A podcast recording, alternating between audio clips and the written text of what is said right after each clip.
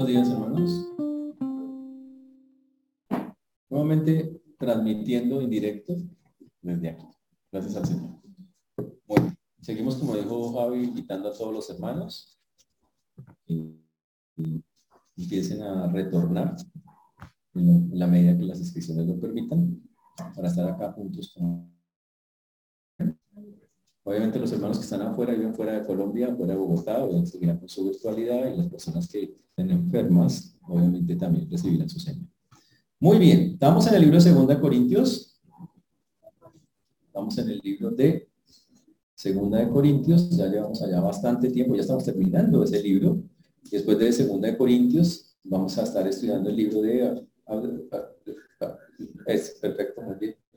Específicamente ese. Entonces, para que todos de una vez nos tengamos claro cómo vamos a hacer.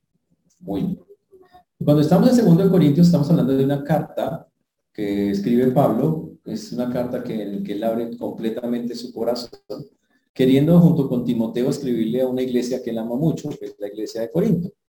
Corinto no es la iglesia modelo que quisiéramos, es una iglesia muy carnal, tremendamente carnal, es una iglesia llena de divisiones, de cosas, pero Pablo amaba esa iglesia y Pablo, cuando empieza a escribir, quiere narrar la cantidad de tribulaciones y de cosas que ha vivido por el Señor, debido a que eh, en la iglesia de Corinto, la última vez que la visitó, los hermanos de Corinto, influenciados por los falsos maestros que se habían introducido, empezaron a criticarlo y a decirle que era un incompetente. Por eso él sacó ese versículo, no que seamos competentes por nosotros mismos.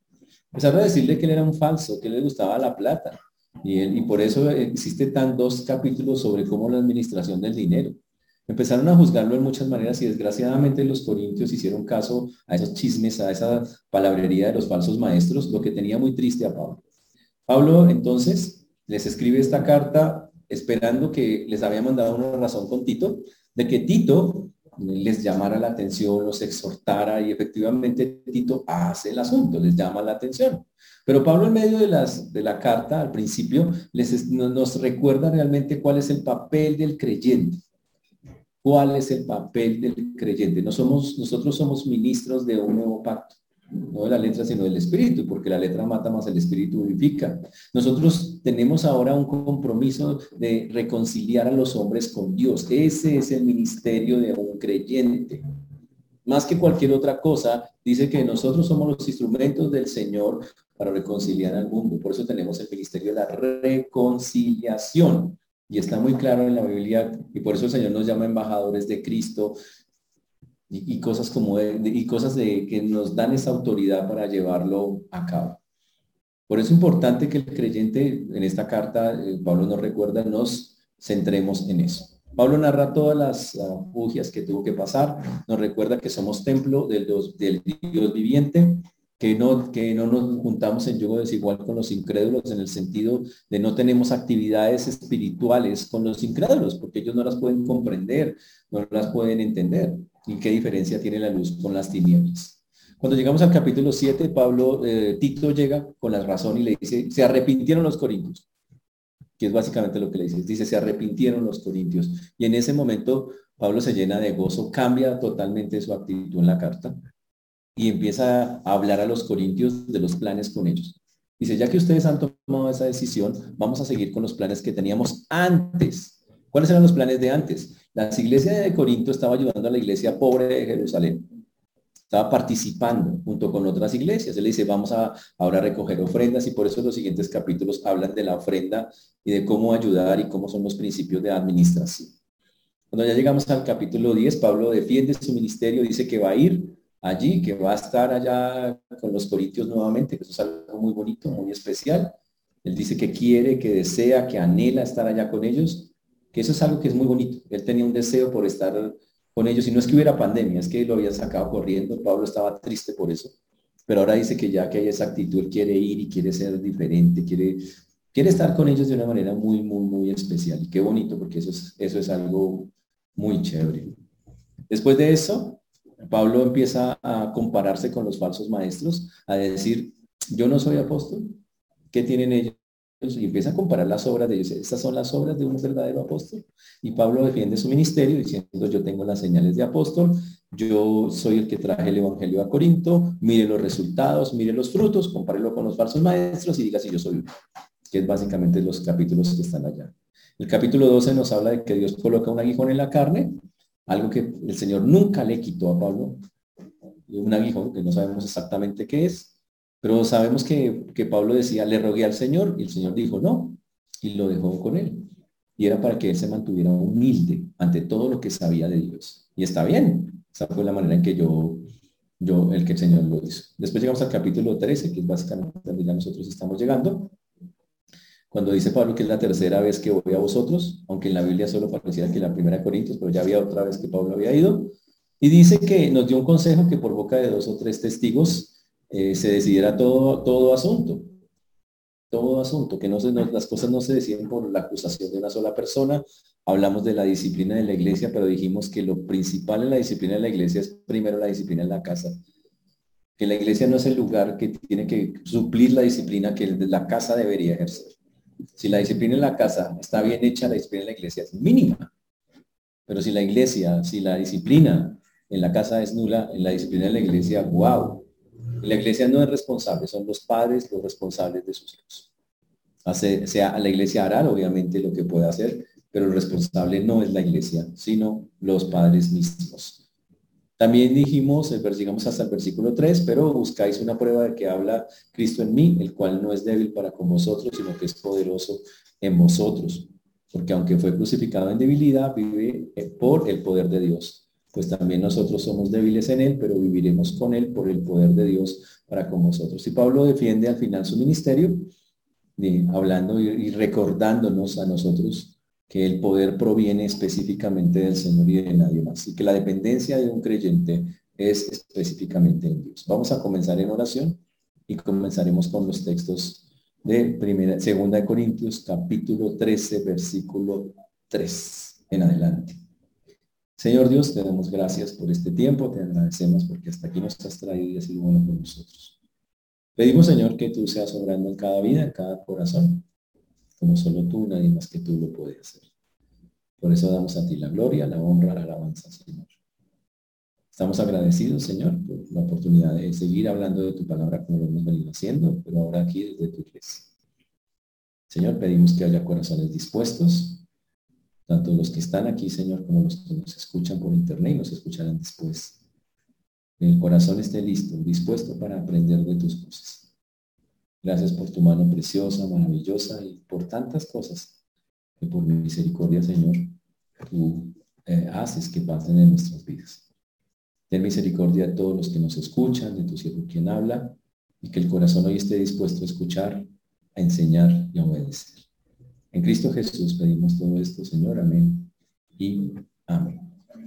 Cuando llegamos a, a 2 Corintios al capítulo 13, eh, sobre todo el versículo 3, Pablo eh, nos acababa de decir unos versículos antes que él, eh, por boca de dos o tres testigos, debe decidirse todas las cosas o todos los asuntos.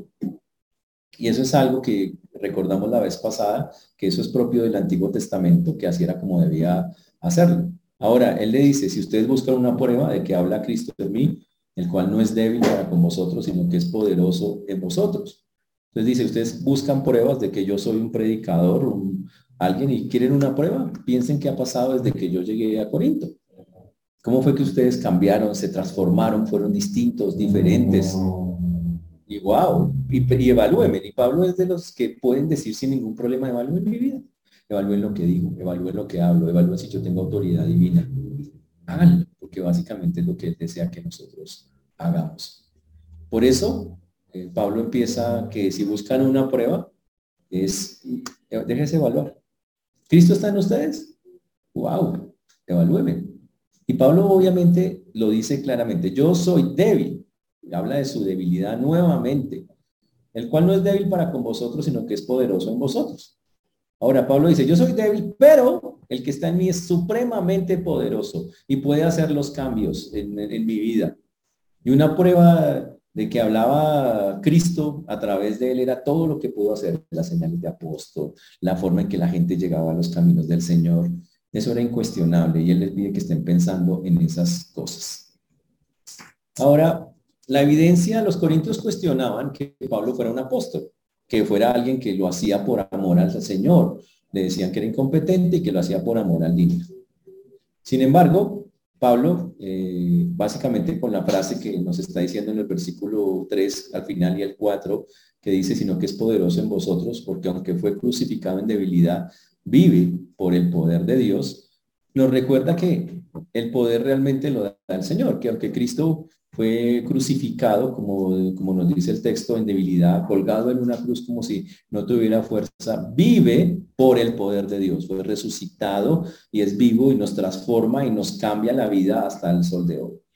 Y esa es la parte increíble. Por eso la Biblia dice que Cristo se humilló a sí mismo hasta la muerte, él mismo haciéndose obediente hasta la muerte y muerte de cruz. Pero él vive por el poder de Dios, porque Dios lo levantó de los muertos. Pero les dije la semana pasada que el texto, lo importante era el versículo 4, porque Pablo viendo todo eso, Pablo viendo a los corintios que habían cambiado de opinión al principio, que decían Pablo tan chévere y después decían y lo acusaban de que Pablo era un hombre que tenía esas cosas y después se arrepintieron con Tito. esas personas que un día creen una cosa y que al otro día creen otra. Y Pablo viendo ese tipo de cosas toma una decisión y les hace una pregunta, les pide que ellos reflexionen sobre algo. Y es una reflexión que nos sirve también a nosotros. La reflexión está en el versículo 5 y es una reflexión durísima, muy fuerte, de 2 Corintios capítulo 3, versículo 5. Examinaos vosotros mismos si estáis en la fe. Probaos, dice ahí, a vosotros mismos. ¿O no os conocéis a vosotros mismos que Jesucristo está en vosotros? A menos que estéis reprobados. Mas espero que conoceréis que nosotros no estamos reprobados. Y Pablo empieza a cuestionarlos y les dice, bueno, en vista de que ustedes suben y bajan como una veleta, un día dicen una cosa, otro día dicen otra, y ya había pasado en Corinto, yo quiero evaluar si ustedes son cristianos auténticos. Hmm. ¿Son ustedes cristianos auténticos? Señores, en las iglesias siempre va a haber, como lo he dicho muchas veces, simpatizantes cristianos. Y qué cosa tan peligrosa ser un simpatizante y no un creyente. El simpatizante es el que viene a la iglesia y dice, uy, tan chévere, tan bonito, tan especial, pero nunca toma un paso de consagración con Cristo. No llega, no se compromete con él. Dice, es chévere el ambiente, la gente es chévere, pero un compromiso de meterme a hacer algo, no, no, no, no, y no lo hace. Y es normal. Ahora dice, ¿puede pasar eso? Claro. Siempre al lado del trigo que crece, la cizaña. No es nada raro, es bíblico, absolutamente bíblico. Y por eso en algunos pasajes de, las cartas de Pablo aparece la, la, frase los falsos hermanos. Personas que parecen hermanos, pero no son hermanos. Y no parecen malos malos, o sea, no es que sean mala gente, no es que sean gente tan dañada, no. Gente común y corriente que se sentaba, que estaba, pero que de verdad nunca pasaron a comprometerse con el Señor. Yo los llamo simpatizantes, porque son simpatizantes, les gustan las cosas de Dios. ¡Wow! La preocupación de nosotros como iglesia es que ustedes, ojo, no se engañen. Que si son creyentes, estén seguros que son creyentes. Y si no lo son, que se conviertan al Señor. Esa es la preocupación de la iglesia. La iglesia no está aquí para llenarse y llenarse de números y hacer actividades. Y, no, es para que de verdad levantemos creyentes, no solo simpatizantes, y que esos creyentes se conviertan en discípulos, en personas que quieren imitar al Señor. Esa es la finalidad de la iglesia.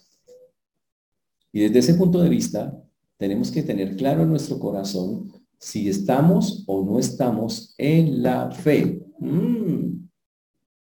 Ahora, el deseo de nosotros es que como iglesia todos los que pertenecen a ella crezcan, maduren espiritualmente. Para eso se trata el crecimiento eh, espiritual. Pero la vaina es, ¿cómo no engañarse? Bueno, y Pablo lo sugiere, examínese. Examinaos a vosotros mismos si estáis en la fe. Pero oiga, no examine al otro. Usted dice, yo creo que el hermano tal es... No, no, no, no, no dice eso. Dice, examínese usted. Yo con yo, mejor dicho, para que me entiendan. Usted frente a un espejo, no examine al otro si es que, es que ese no es algo, es que es... Mire, señores, hay personas que pueden venir a la iglesia con una Biblia así gorda, gruesa, una tonson de esas pesadas, bien trajeados, y decir, hola, hermano bendecido. Y ser unos impíos. La apariencia no garantiza nada, ni siquiera venir a la iglesia. No garantiza, estar acá no garantiza que usted sea salvo. Meterme yo a un garaje no garantiza que yo sea un carro, ¿o sí? Si me meto a un garaje me convierto en carro, no. Si usted se mete a una iglesia y se convierte en creyente, no. No podemos ver eso. Eso solo puede ver usted en su corazón. Por eso Pablo dice, examínese a sí mismo, mírese en el espejo. ¿Y cómo nos vamos a mirar eso? Bueno, Pablo da alguna, algunas formas de eso. La palabra examinarse, probarse, que es básicamente es un, es un sinónimo, él pide, pruébese si usted está en la pistis, o sea, en la fe, pistis es. ¿Estás en la pistis? Hmm. ¿Estás en la verdadera fe cristiana? Y por eso es tan complejo el texto que vamos a leer ahorita. Porque Pablo está pidiendo que hagamos un autoexamen que nos miremos si realmente estamos o no estamos. En el libro de Job, en el capítulo 13, versículo 23, Job capítulo 13, versículo 23, Dios le pidió algo a Dios. En Job 23, 3, dice así, ¿cuántas iniquidades y pecados, cuántas iniquidades y pecados tengo yo? Hazme entender mi transgresión y mi pecado. Le dijo, Señor, si yo estoy mal, quiero saberlo, en pocas palabras.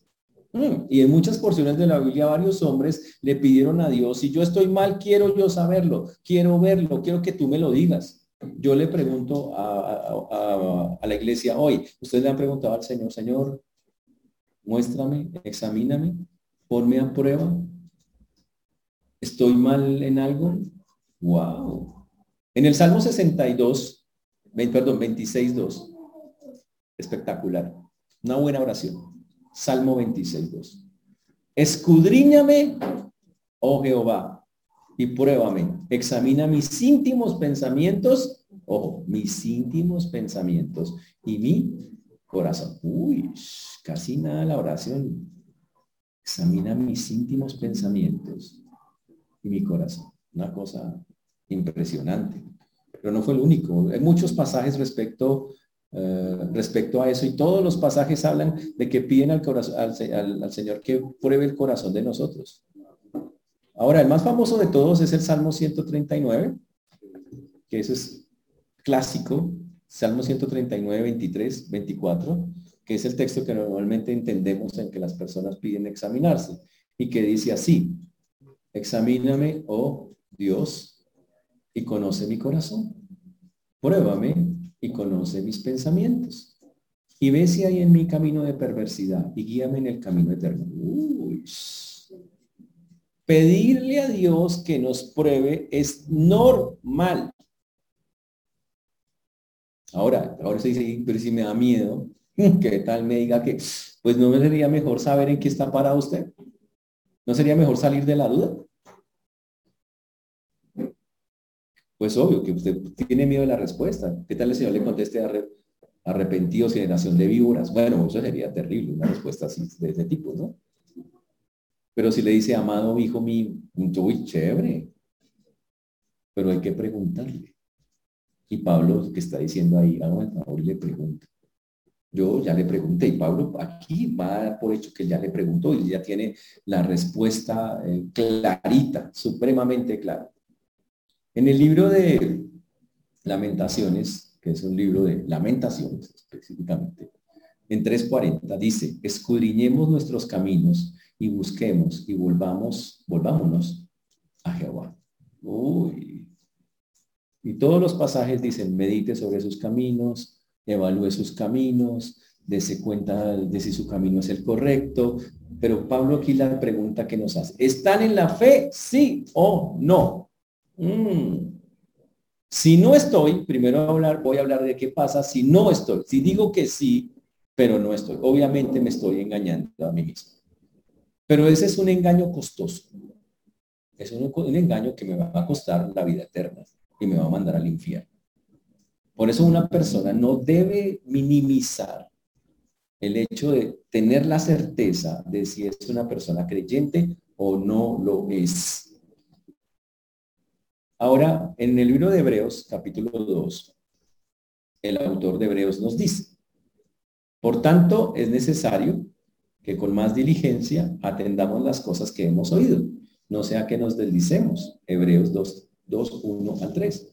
Porque si la palabra dicha por medio de los ángeles fue firme y toda transgresión y desobediencia recibió justa retribución, ¿cómo escaparemos nosotros si descuidamos una salvación tan grande, la cual, habiendo sido anunciada primeramente por el Señor, nos fue confirmada por los que oyeron? Dice, pilas con descuidar la salvación, pilas con, con, con, minimizarla, con no tenerla clara. Es algo que un creyente tiene que tener firme en su cabeza. Y por eso nos dice de esa manera. El Señor nos, nos llama la atención, dice, con más diligencia atienda las cosas que ha oído sobre la salvación. Él dice ahí que si la palabra de los ángeles, lo que le dijo, le recuerda, si la palabra dicho por medio de los ángeles fue firme, y toda transgresión esa palabra fue castigada, wow. ¿Qué va a pasar con nosotros? Si no estamos atentos a lo que el Señor nos está diciendo. Si el Señor castigó los ángeles, si lo quiere ver así, incluso hasta los ángeles fueron castigados. ¿Qué va a hacer de nosotros? Hmm. Hmm. Pocas palabras, señores, somos responsables de lo que hemos oído. Así es sencillo. Somos responsables de lo que hemos escuchado. Si lo que usted escuchó de verdad produjo un cambio en su vida y lo tomó para cambiar, chévere. Si usted lo que usted escuchó le parece bonito, pero no lo ha tomado para cambiar, entonces estás condenado. Eso es básicamente lo que está diciendo. Y esa es la parte grave. Muchos han escuchado el Evangelio. Muchos aceptan mentalmente el Evangelio. Pero otra cosa es meterse a aceptarlo en el corazón. Eso es distinto. Y Pablo por eso quiere ser tan pullante en esto porque le parece que es algo demasiado delicado para la vida de una persona. Mm. Cuando Israel fue incrédulo, ¿qué le pasó? Dios lo castigó de maneras muy severas. ¿Qué les castigó? Su incredulidad. ¿Qué era la incredulidad? Que Dios hacía cosas increíbles, como las plagas, cosas como esas, que los libertaba y ellos después, ¿qué hacían? brincaban, protestaban, dudaban, molestaban a Dios, le decían cosas y el Señor castigó esa incredulidad. Ellos no se sometieron al Señor y eso hizo que ellos tuvieran que vagar por la tierra prometida en muchas ocasiones. Por eso dice Hebreos 3:12, un versículo que es lapidario para cosas como esas. Hebreos capítulo 3, versículo 12. Dice, mirad hermanos, que no haya ninguno de vosotros que no haya en ninguno de vosotros corazón malo de incredulidad para apartarse del Dios vivo. Uy, pilas. Pero mire cómo dice, mirad hermanos, los que se llaman hermanos, evalúen que no estén sufriendo de incredulidad, porque si están sufriendo de incredulidad, pues, pues así les digamos hermanos, se van para el infierno. Básicamente es lo que está diciendo. Y eso es súper delicado, súper grave. Señores, si usted oye el Evangelio, pero no llega a la fe, cada día está más cerca del infierno. Por eso es tan grave sentarse a escuchar la palabra sin tomar una decisión. Más que la escucho y no tomo una decisión, más grave el asunto. Eso es la parte compleja de la película. Muy difícil eso, ¿no? Y a veces tenemos familiares o gente que viene y dice, ah, yo voy. Yo he ido a otras partes porque no voy a ir allá? Y viene y se siente y dice, ay, tan chévere, voy a seguir viniendo. Pero nunca toman un paso más allá. ¿Sabe qué? Eh, lo que hacen cada día más al no, al no dar el paso es condenarse. Siguen avanzando hacia una condenación cada vez más fuerte. Eso es gravísimo. Eso es, uy, wow. Señores, las personas que sigan acercándose tanto al Señor sin meterse con Dios, por su incredulidad no tendrán vida eterna. Eso es algo supremamente claro. En Hebreos hay un texto que habla de eso, supremamente clarísimo. Es Hebreos 1, Hebreos 6, 4. Hablemos de eso porque es un punto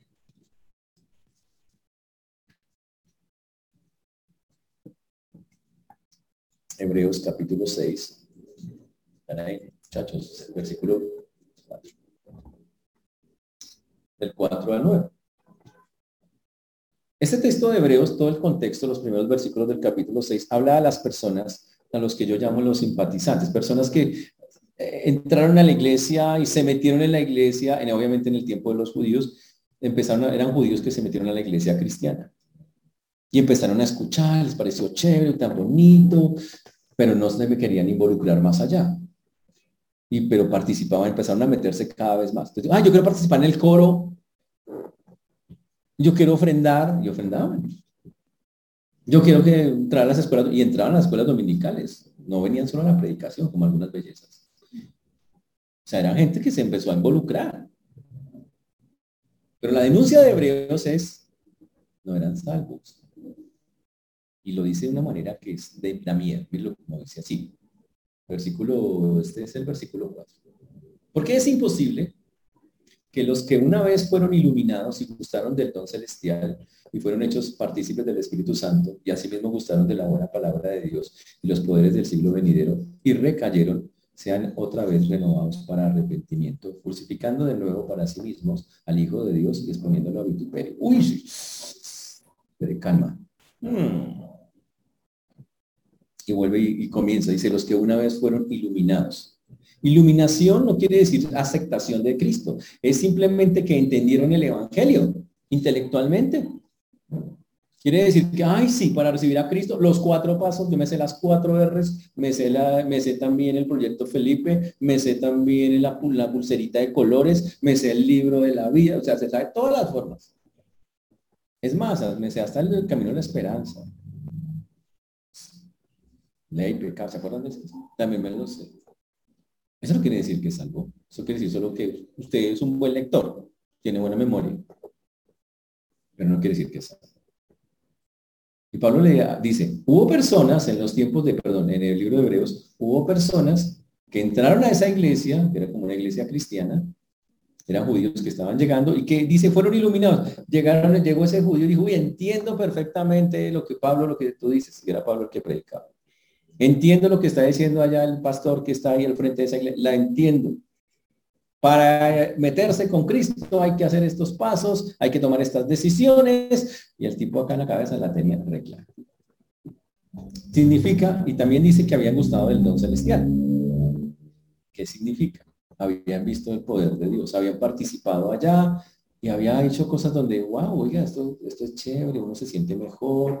O sea, participaron de las cosas que lo espiritual produce. Estar, por ejemplo, en una iglesia, así usted no sea salvo, produce tranquilidad, pues, cosas que solo Dios puede dar. Pero eso quiere decir que usted, que usted es salvo, quiere decir que el ambiente espiritual produce esas cosas, como un gozo, como una alegría, y la persona lo siente, todo el mundo lo puede sentir. Pero eso no es salvación, gustar del don celestial ahí. No está diciendo que gustaron de la salvación, que fueron salvos. También dice que fueron hechos partícipes del Espíritu Santo. Mm. No quiere decir que ahí no está diciendo que tuvieron los dones espirituales. No está hablando de, eso. Están diciendo que vieron cómo las personas que tenían el don los bendecían. Ejemplo, a un maestro, un don espiritual que alguien tuviera de maestro. Si oye, eso que habló esa persona, chévere, de verdad entendí tal cosa. Y ellos recibieron eso. Pero ¿sabe qué? Eso no quiere decir que sean salvos. El hecho de que hayan recibido de una persona que usa sus dones bien tampoco da salvación. Hmm. Tremendo. También dice que habían gustado la buena palabra de Dios y los poderes del siglo venidero. Ay, uy, la palabra tan bonita que es la Biblia, tan bonito entenderlo, tan bonito saber esas vainas. Y, estuvieron ahí, escucharon la palabra y les parece de verdad muy interesante, fantástico. Wow. Y que quede claro que en ninguna parte de la Biblia esas frases como iluminación que acabo de nombrar, ¿Cuál era la otra que nombré? Participantes del Espíritu Santo o eh, la buena palabra de Dios, por decirlo bien, no tenga que ver con salvación. No, son palabras de que hay un salvo, eso no, no dice nada la Biblia. Son palabras de simplemente personas que entienden la Biblia cuando entran a una iglesia, pero hasta ahí, para de contar. Cuando una persona escucha todo esto, hoy en día vamos a actualizarlo. Voy a hacerlo hoy, la versión 2.0. Dice, y si entra una persona y entra a la iglesia y dice, qué chévere ese ambiente. Dice, y de verdad estoy sintiendo como una paz, una tranquilidad cuando estoy allá en ese lugar.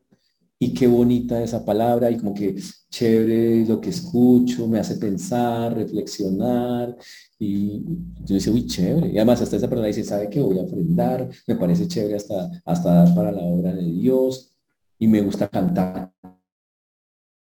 Me gusta estar en el sitio. Escuela dominical. Es más, hasta viene los miércoles, con eso me digo todo. Sí, porque hay algunas bellezas que, wow. Ni por internet a los miércoles. ¿Cómo era la vela, la terrible? Pero el punto es, la persona hace todo eso y todavía no es salva. Tenemos que aprender que la salvación no es un asunto de ser cosas externas. Señores, el participar de las cosas espirituales no garantiza que seamos salvos. ¿Ok? Si usted dice, no, pero yo voy los miércoles, voy a la escuela dominical, puede llorar, eso no lo garantiza ser Pues le digo, no importa si carga usted la Biblia más bonita, la más... Tengo una Biblia textual, pastor, del hebreo directo, del griego pasada directo, letra por letra. No, pues qué lindo. La le dure, pástela. Pero eso no garantiza nada, solo una linda Biblia. Que llegue temprano al servicio, lindo, eso no le garantiza nada. Eso no es la salvación. La salvación no son esas cosas externas de una persona. Chévere si las tiene, pero si tiene todo eso y no tiene al Señor de verdad, como vamos a mirar, no hay nada. Es un engañado que se va a ir para el infierno creyendo que esas cosas lo hacían salvo. Señores, solo hay dos clases de personas en la iglesia, los salvos y los, no salvos. es tan simple como eso, no hay más.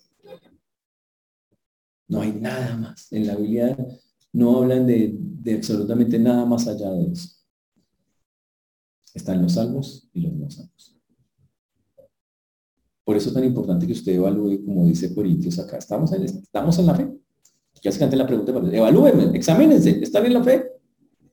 Hmm. Wow. En Hebreos 10:26 está la porción más brava de todas las porciones con respecto al tema. La porción más álgida, su vida fuerte respecto a la salvación. Es la advertencia más fuerte para las personas que entienden el Evangelio, pero que nunca se deciden con el Señor. Y quiero explicar el contexto. El contexto es que los judíos llegaron a la iglesia cristiana, se metieron a la iglesia, les parecía todo muy chévere, entendieron el mensaje, entendieron cómo meterse con el Señor, les gustaba el ambiente, participaron, aportaron, cantaron, estuvieron, chévere. Pero un día, ellos mismos que estuvieron ahí, un día, presionados por muchas cosas, dijeron, ¿sabe qué? En el caso de este contexto, nos devolvemos al judaísmo. Bueno, pues yo como que me devuelvo mejor, porque pues acá es chévere y todo, pero no, yo pienso que todavía yo estaba mejor al otro lado, o voy a buscar otra cosa después de haber pasado por acá, por la iglesia. ¿Qué queda para una persona que ya se acercó tanto, tanto, tanto, tanto al Señor? Tantísimo, pero no decidió meterse con él y decide devolverse a otros caminos o a otras cosas. Hebreos lo dice de una manera fuertísima.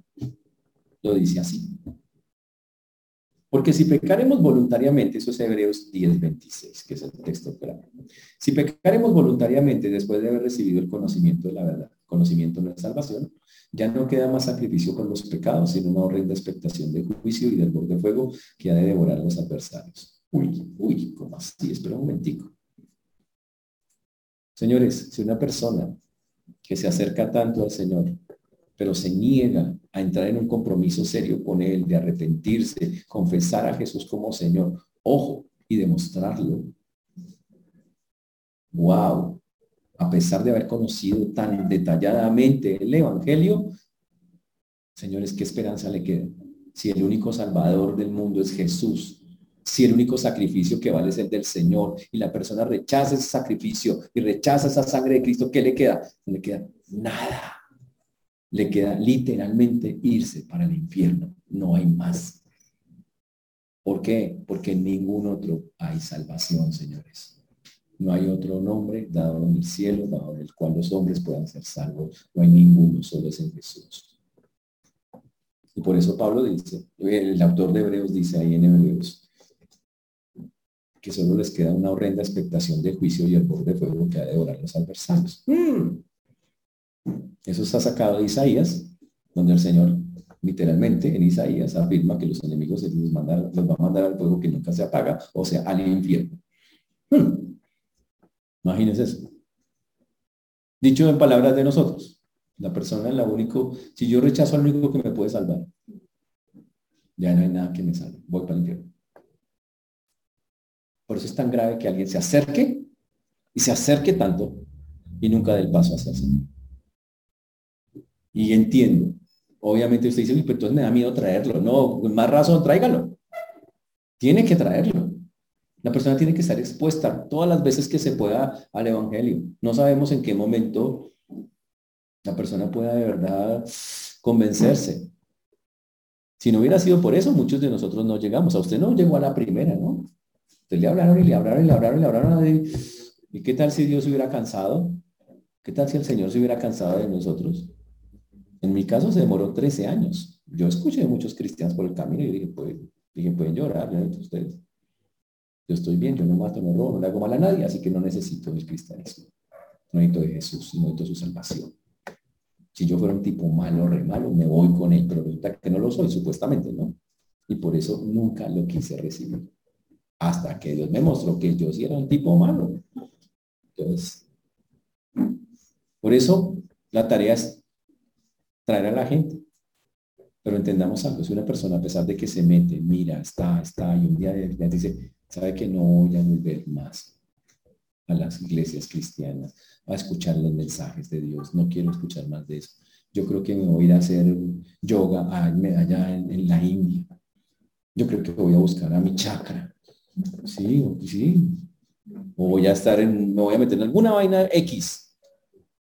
O incluso voy a volver a una religión tradicional. Sin aceptar a Cristo no hay salvación. No existe. No existe. Y que quede claro, Dios es justo. Dice, pero ¿por qué si la persona estuvo, por lo menos lo intentó, no le cuentan, no le cuentan? Los intentos no cuentan, señores. Lo que cuenta es que la persona tomó la decisión. Y yo sé que ustedes dicen, pero vea, pastor, yo creo que eso es un proceso. Y yo, claro, les respeto a los que dicen eso, porque igual para mí fue muy largo. Pero me da miedo que se mueran en el proceso antes de recibir a Cristo. Me da miedo que no alcance. Me da miedo que venga el coronavirus 2, la revancha, y se lo lleve. O que pase algo en su vida que no le deje vivir para alcanzar eso, aunque usted lo piense. Eso me da miedo. Que posponga una decisión que Dios le está diciendo que tome hace rato. Y no le estoy diciendo que la tome por miedo, por asustado. Evalúe si lo que o Cristo ofrece realmente es lo que necesita la vida de una persona. No necesita una persona ser limpia de sus pecados. No es lo que el Señor nos dice. No necesita una persona en verdad saber que ya está a cuentas con Dios y que no hay ninguna condenación sobre su vida. No es eso lo que necesita una persona. ¿No le parece poco que Dios diga, venga, le cojo todos sus pecados, se los quito, venga, le doy vida eterna? ¿No le parece que es una cosa fantástica que no podríamos cerrarnos nosotros a tenerlo? Si eso es así, ¿por qué lo rechaza? ¿Qué está esperando? ¿Qué le falta? ¿Qué es lo que le hace dudar? ¿Cuál es el miedo? ¿Cuál es el miedo? ¿Qué es lo que lo tiene tan atemorizado, tan asustado?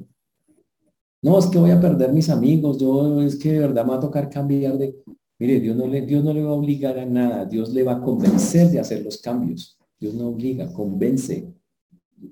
Pero primero dé paso con Él. Deje que Él solucione todas esas dudas. Si tiene algunas ahorita, pregúntele.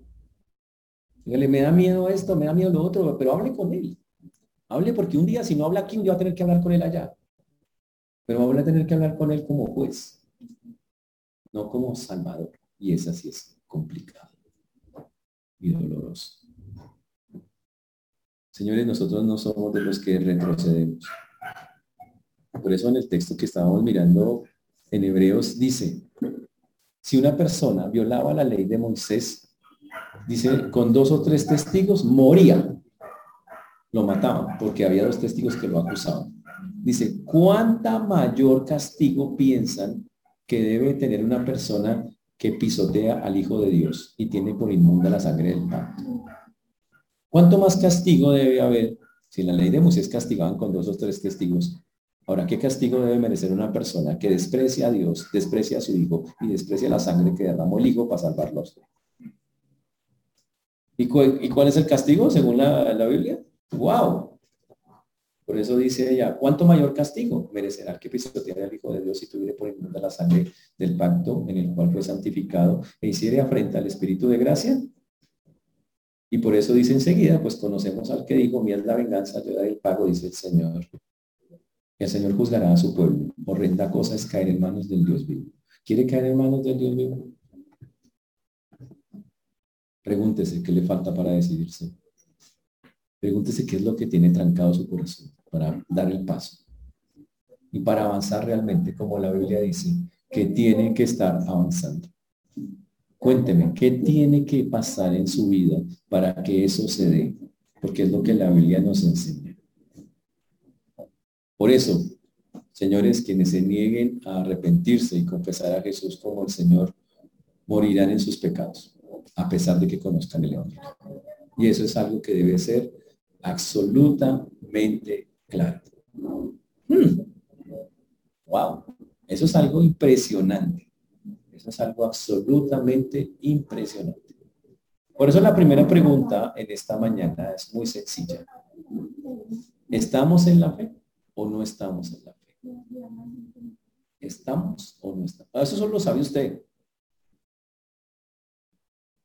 Ya le dije, estar acá no garantiza nada. Eso solo tiene de usted Dios. ¿Está en la fe o no está en la fe? Esa no es una respuesta de que 50, 50, 20, 20, 30, 80. No es una respuesta 100, 0. ¿Soy o no soy? Así de sencillo. No puede ser más allá de eso. Ahora, por eso Pablo enseguida dice, ¿o no os conocéis a vosotros mismos? Dice, el, eh, Pablo mismo les pregunta a ellos, pues que acaso ustedes no se conocen a sí mismos, que Jesucristo está en ustedes, a menos que estén reprobados. Dice, el único que sabe eso es usted, si está aprobado o reprobado por Dios. Nadie más lo sabe. dice, ¿y eso es verdad? Claro que sí. Uno sabe si Cristo vive o no vive en uno. Solamente nosotros podemos saberlo y cada creyente tiene esa virtud de poderlo saber. La Biblia dice, con Cristo estoy juntamente crucificado y ya no vivo yo, más vive Cristo en mí. ¿De dónde sacó Pablo eso? Ya sabía que él tenía la certeza, yo sé que Cristo vive en mí. Y muchos pasajes de la Biblia nos hablan específicamente de esa confianza que podemos tener de que Él está en nosotros. Y el que está en Cristo está, y el que no está, tan sencillo, no está. Por eso le pregunto, ¿tiene clara usted si Cristo está en su vida? interesantísimo eso. Hay religiones que dicen que es imposible saber si uno tiene a Cristo y si uno tiene vida eterna, que si uno va al cielo. El cristianismo no es así. El cristianismo asegura, no porque lo decimos religiosamente, sino porque la escritura lo afirma, que el que tiene a Cristo, el que genuinamente lo ha recibido, tiene vida eterna. El que cree en el Hijo tiene vida eterna. El que rehúsa creer en el Hijo no verá la vida, sino que la ira de Dios estará sobre él, que es Juan 3.36. Súper claro en eso. Por eso, señores, Pregúntese a medida que hablamos. ¿Está usted en la fe? Señores, la Biblia habla de la seguridad de la salvación. La salvación no es una cosa que depende de nuestros actos. Eso debe ser claro. No hay cristianos perfectos. La salvación depende del hecho de haber reconocido a Cristo como nuestro Salvador, el que podía suplir, ser nuestro sustituto por los pecados que habíamos cometido. Eso es lo que es la salvación. Por eso Él les pregunta, ¿ustedes deben reconocer si son salvos o si son reprobados? Hmm. Eso solo lo saben ustedes. Dice, pastor, ¿y cómo hago yo para saber que si estoy o que no estoy en el Señor? Hmm. Ah, fuera de eso Pablo agrega. Y ustedes que me conocen deben saber si yo estoy o no estoy en el Señor. Dice, hasta allá debe ser el asunto. Dice, yo creo, Pablo se pone delante de ellos. Dice, yo estoy seguro que yo no estoy reprobado, pero ese mismo afirma, no estoy. ¿Lo pueden ver o no lo pueden ver? Wow. O sea, para decir eso, Pablo tiene que decir cosas. Hmm. Preguntémonos entonces cuáles son esas evidencias de que yo tengo una fe eh, genuina. Y obviamente cuando si uno hace una encuesta, ¿cuál cree usted que son las formas de saber que usted es un cristiano, un cristiano genuino? Entonces, obvio, la gente va a decir, no, soy, tengo una vida de oración. Yo una vez pasé al altar, yo tuve una experiencia emocional, sentí un frío, un calorcito, eh, yo ya me bauticé, yo asisto a la iglesia, yo por fuera soy una persona muy moral, yo, eh, y cosas así, eso es lo que la gente nos va a contestar. Pero ninguno de esos puntos es la fe salvadora. Ninguno. Eso no es la fe que salva. Son consecuencias de la fe que salva, pero esa no es la fe que salva. Realmente no es eso. Señores, una simple confesión de fe no salva, si no está respaldada por una convicción interna y un, y un trabajo hacia afuera externo de la visible. No tiene que, es un paquete completo. ¿Ok?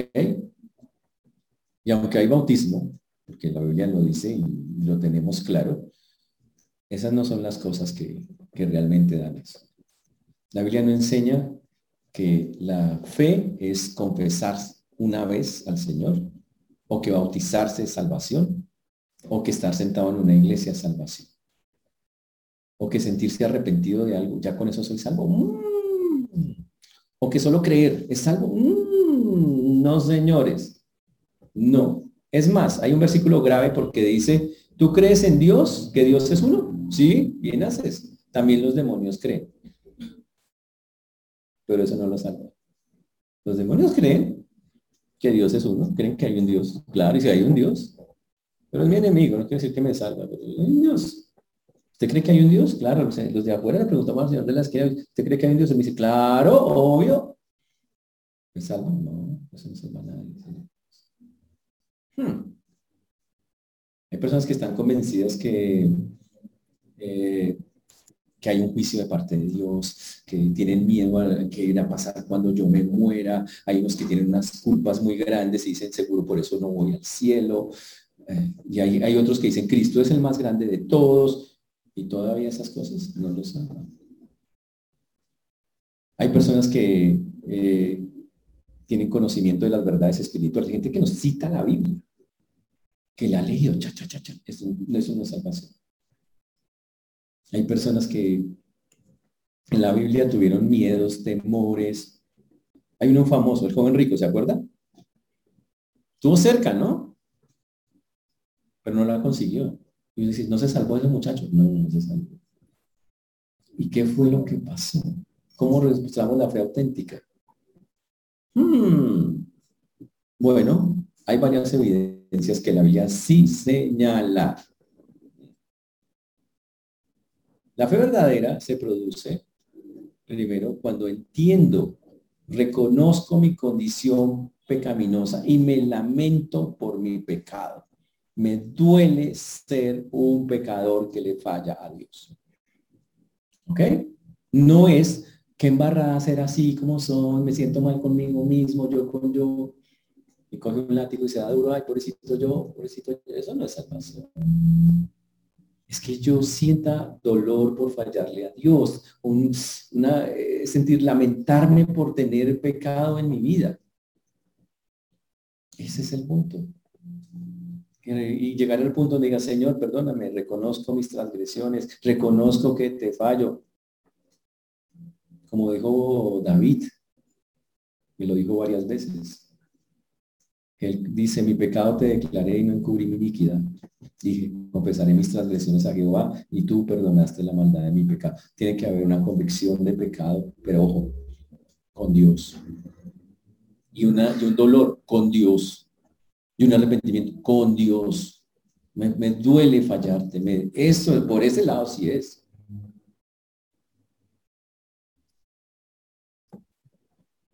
Pero si no hay dolor por el pecado,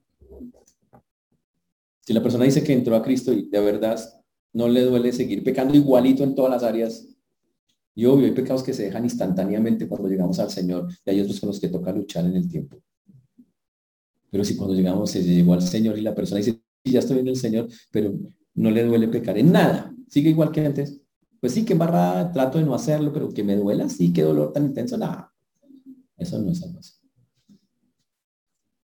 Tiene que haber dolor.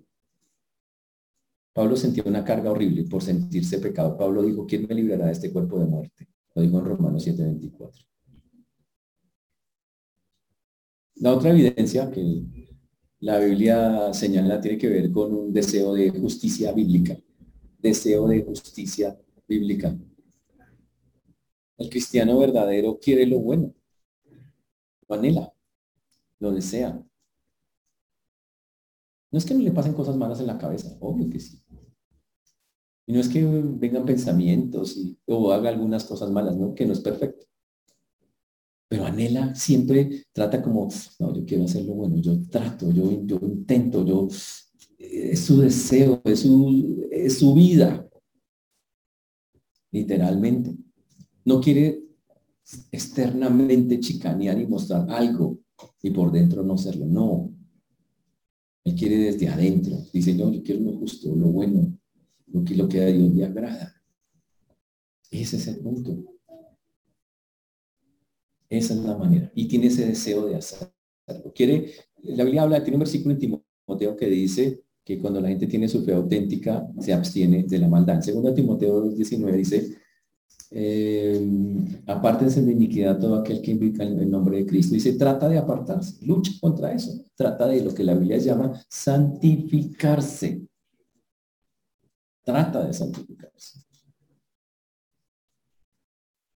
La otra cosa que muestra que la persona quiere andar bien es que se somete a la autoridad divina.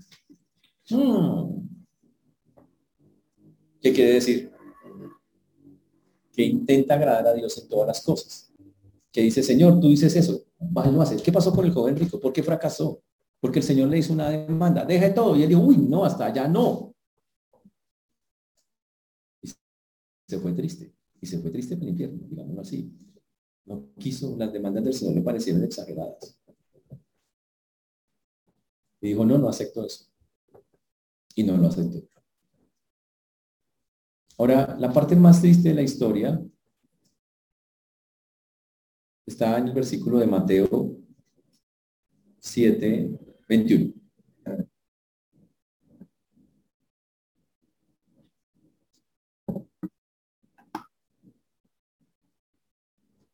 Dice, no todo el que me dice Señor, Señor, entrará en el reino de los cielos, sino el que hace la voluntad de mi Padre que está en los cielos. Wow. La fe auténtica está marcada por obedecer a Dios en la mayoría de las cosas. Esa es una fe. Quiero agradarlo, quiero buscar y lo intenta. Puede que algunas no le salgan, pero lo intenta. Lucha. Que obviamente mientras estemos en la carne hay pelea y hay que luchar, pero trata. Lo intenta y dice, voy a intentar hacer este cambio, voy a intentar hacer estas cosas. En pocas palabras, es un hacedor de la palabra y no tan solamente un oído.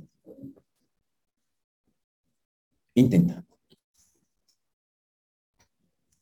Ahora, ¿quiere decir que nunca peca? No, peca. Por eso tiene un abogado que es Cristo en 1 Juan capítulo 2. Pero aunque peca, lucha, lo intenta. Dice, voy a hacer esto, voy a hacer esto, y vuelve y lo intenta y sigue porque quiere agradar a Dios, porque sabe que lo bueno es lo mejor. Y por último, una fe auténtica tiene algo que es complicado a veces para algunos de nosotros. Y es amar a Dios y a los demás. Esa es pesada. Y demostrado, ¿ok? El amor a los otros creyentes demuestra una fe auténtica. La Biblia dice, en 1 Juan 3.14, un versículo de cogernos y hacernos así. Primera de Juan 3.14. Dice, nosotros sabemos que hemos pasado de muerte a vida. ¿Y cómo lo sabemos que he pasado de muerte a vida? O sea, de no ser salvo a ser salvo. ¿Cómo lo sabemos? En que amamos a los hermanos. Imagínense eso. El que no ama a su hermano permanece en muerte. ¡Wow! Duro. Versículo bastante fuerte. Porque hay personas que no aman a sus hermanos, solo los juzgan, los critican, les dan duro, los molestan, los, no los aman. Amar es edificar, levantar. Sí, sí, si solo me falta esa, ¿soy salvo? y si, si solo me falta, yo tengo todas las otras, pastor. y si solo me falta esa, trabaje. Recordemos que yo quiero que, que dejemos claro que la salvación no es no es una obra, es un regalo de gracia, pero es porque yo he decidido confiar en Cristo, cambiar y entregar mi vida y reconocerlo y arrepentirme y reconocer que Él me puede cambiar, transformar. Pero la evidencia, y este es este último punto, una evidencia de un buen creyente es que ama a los hermanos a pesar de las bellezas que son. Porque hay ovejas hay cabras, cabras monteses, o sea, hay de todo. Y aún así debe amarlos. Hay que amarlos, tenemos que amarlos. Y eso cuesta, porque somos humanos y la carne es... Pero es que no me aguanto.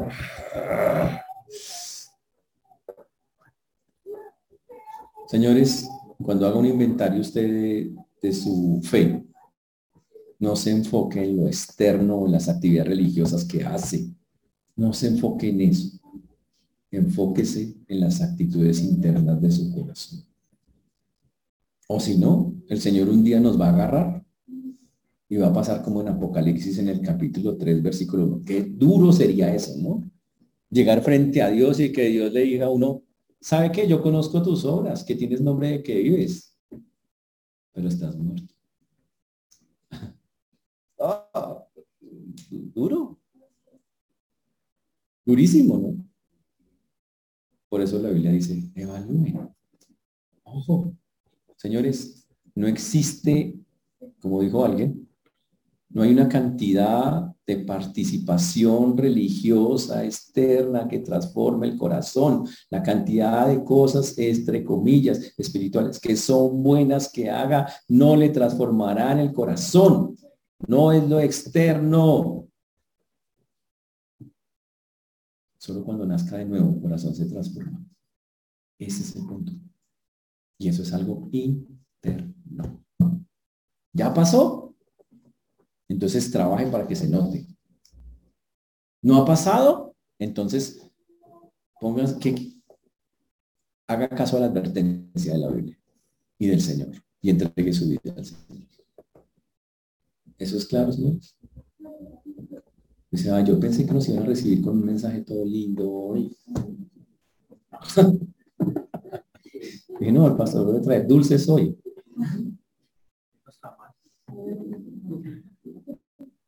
Sorry, no hay dulces. Hay Biblia. Y esta parte es muy delicada. Es, por eso digo, nos da miedo como iglesia que usted sea religioso que se crea salvo.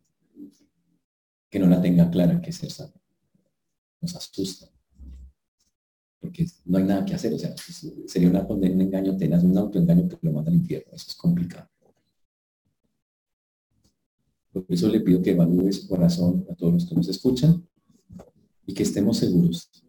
Y como dijo Pablo, examinamos a vosotros mismos. Si usted dice, sí, me falta mucho, pero sí. Sí, yo yo siento ese redarguir del Señor, yo de verdad me duele cuando me fallo.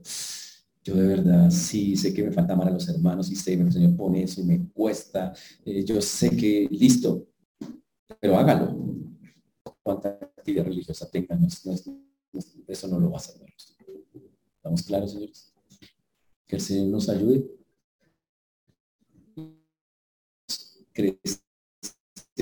las personas que están en su comportamiento religioso los está salvando. De que no se engañen. Oren por ellas. Padre precioso, te damos gracias por esta por esta mañana, por este tiempo. Te agradecemos, Señor, porque hasta aquí nos has traído y has sido bueno con nosotros. Te ruego, Señor, que tú seas obrando en las vidas y los corazones a través de tu palabra en lo que escuchamos hoy. Te pido que tú nos guíes. Te pido que tú nos hables al corazón y que podamos evaluar, examinarnos a nosotros mismos. Que dejemos de ser ritualistas, religiosos, que aprendamos que el cambio que Dios quiere viene de adentro. Y que hay que buscar cada día, a pesar de estar en la carne, que ese cambio se vea, se note. A pesar de, que lucharemos contra la carne hasta que terminen nuestros días. Por eso hoy ponemos delante tuyo la vida de nuestros hermanos, pedimos que damos gracias por este servicio que comenzamos hoy en la iglesia, esperamos que nuestros hermanos vengan en la medida que podamos hacerlo a la iglesia para volver a congregarnos como también la Biblia nos que lo hagamos, no por religiosidad, porque ya lo vimos que eso no es lo que nos hace, nos salva, sino como una demostración de que adentro hemos cambiado y somos distintos. Damos a ti la gloria, Señor, en esta mañana y lo hacemos en el nombre